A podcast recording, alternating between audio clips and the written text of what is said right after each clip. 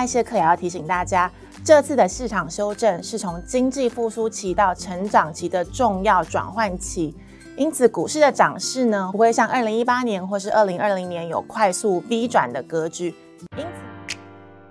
此，财讯美股笔记将完整解读财经作家艾谢克在财讯双周刊的独家专栏内容，精准解析总经趋势与美股脉动。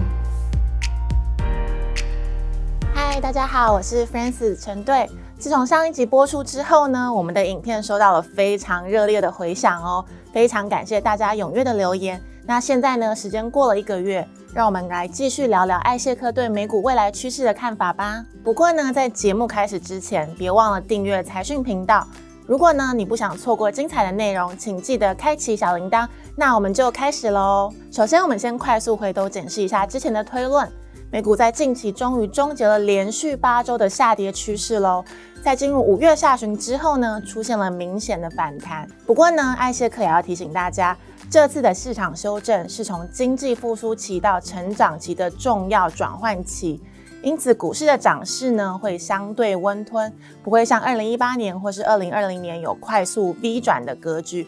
因此呢，在投资心态上要继续保持逢低布局的策略。不要追高，以免在市场的多次来回修正中被波动洗掉喽。那为什么市场不容易出现之前的快速 V 转格局呢？从总体经济来说，当市场处于重要的经济周期转换期的时候，所遭遇到的成长困境会出现在货币政策的两难上，然后呢，影响市场的信心。那化解这个困难的唯一方式呢，就是让总体经济的数据来证明这个困境呢，并不是事实。那这个呢，往往呢也是需要时间的哦。那如果从二零一一年的经验来看呢，市场从高点修正到低点花了将近有五个月的。时间，那之后收复这个跌幅又花了同样的时间，但这次又多了俄乌战争，更加深了景气循环周期调整的难度，所以最终需要的修正周期如果超过了二零一一年，也是很正常的。那么对于已经抄底或是正准备尝试抄底的投资人来说，未来需要关注的重点是什么呢？那就会是市场必须确认衰退还有通膨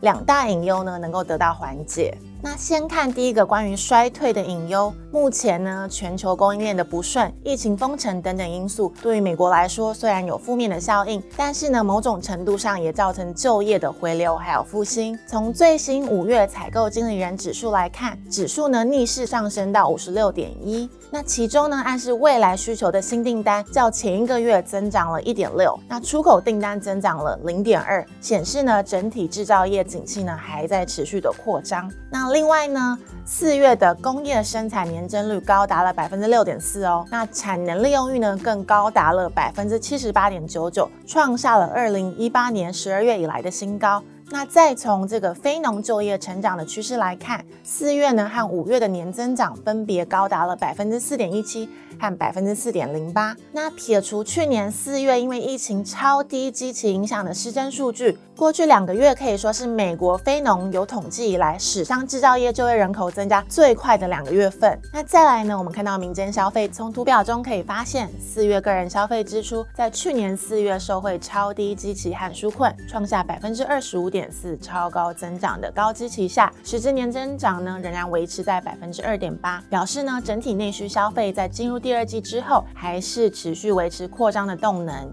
那五月份的就业相关数据也支持。景气会持续扩张的论点，初领失业金呢，虽然在四月底到五月初曾经出现上扬，但马上在五月中呢就扭转了这个趋势了。到了五月底呢，已经再度的降到了二十万人的低水平。整体来看呢，美国就业市场还没有转弱的迹象哦，那这能够帮助巩固美国的内需，还有总体经济的稳定成长。而耐久财新订单呢，也进一步的确认成长的趋势。可以看到图表中呢，四月的数值总体订单年增率高达了百分之十二点二五，再度刷新了去年八月以来的新高。不含国防的耐久财订单年增率呢，也高达了百分之七点六五，同样呢是相当好的水平。电脑与电子产品的年增率呢，则是百分之四点三二，也没有走软的迹象哦。值得注意的是呢，汽车还有零组件订单大幅跳升到百分之十九点八，显示整体产业的缺料情况呢也开始有了好转。那由于去年以来呢，汽车相关的消费项目的交货不顺，是拖累经济成长的重要原因之一。那当汽车产业整体供应链改善，就会是总体经济成长的好消息了。那综合刚刚所说的各种数据，打消了经济衰退的隐忧。那通膨呢？最近公布的五月 PCE 年增率是百分之六点三，比四月的百分之六点五有小幅的下滑。不过呢，如果从更重要、联储会更看重的核心 PCE 指数年增率来看呢，已经降到了四点九，连续的两个月下滑了。那对应去年的三月和四月份。是低基期的最后阶段。换句话说呢，从今年的五月开始，两项数值的基期呢都会开始明显的爬升。那除此之外呢，不管是时薪还是涨势凶猛的原油或是小麦的价格，因为基期开始慢慢走高的关系，对于通膨拉升的贡献呢都在往下走。那我们可以看到图表中呢，部分跌势比较大的金属啊，像是铁矿砂，更是已经直接坠入通膨的负贡献值了。那这样的趋势呢，随着时间越往年底推移，产生的效果呢，也就会越大了。那我们再回头对照采购经理人制造业还有非制造业价格指数呢，也可以看到制造业呢已经连续两个月的下滑，那非制造业呢则是比上个月的改善，同样呢出现了转折的迹象。所以呢，几乎可以确认之前艾谢克所说的三月通膨是高点的转折也会得到印证哦。那通膨和经济成长是围绕在二零二二年资本市场发展的一个关键。那么总体经济是否真的能像联总会所说的，在不影响经济成长的情况下，降低需求端来压低通膨，达成软着陆呢？那从历史经验来看，这个是非常非常不容易的，因为家户的现金流总是会受到货币紧缩的周期影响。从一九八零年代开始，每次的升息循环呢，都会明显压制家户资金的扩张。因此呢，如果是在景气循环早期的阶段，在连续的升息过后呢，就往往需要一定程度的暂缓升息，甚至降息，来重新支持家户现金流的扩张。那如果是在景气循环后期，则通常会直接将家户现金资产的扩张趋势扭转，最终呢导致景气的反转。那么这次呢，艾斯克认为和以往的经验都不太一样哦，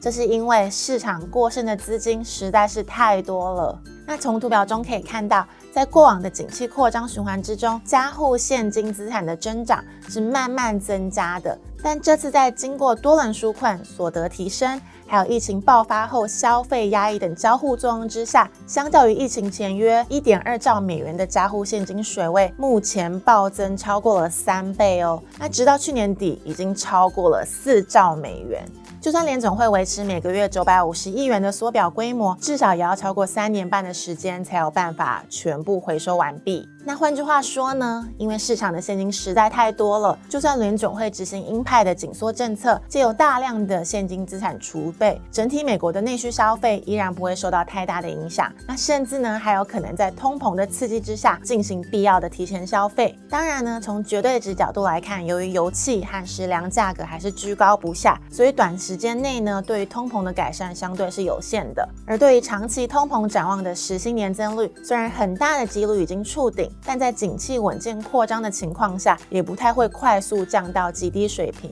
综合来看呢，这一波的通膨缓解循环需要的时间比较长，是一个缓缓改善的过程，比较难出现 V 转的行情。那这么一来呢，延伸到资本市场的表现上，就容易出现进两步退一步的慢牛行情，值得投资人保持更大的耐心，持续呢在相对拉回的低点布局，短线涨多呢则不要追高哦，并且等待时间的自然推移，最终将会进入景气成长期的大牛市行情了。好的，那以上呢就是今天的美股笔记。喜欢这个节目的朋友，除了按赞、订阅、加分享之外，也可以留言给我们哦。那我们下集再见喽，拜拜。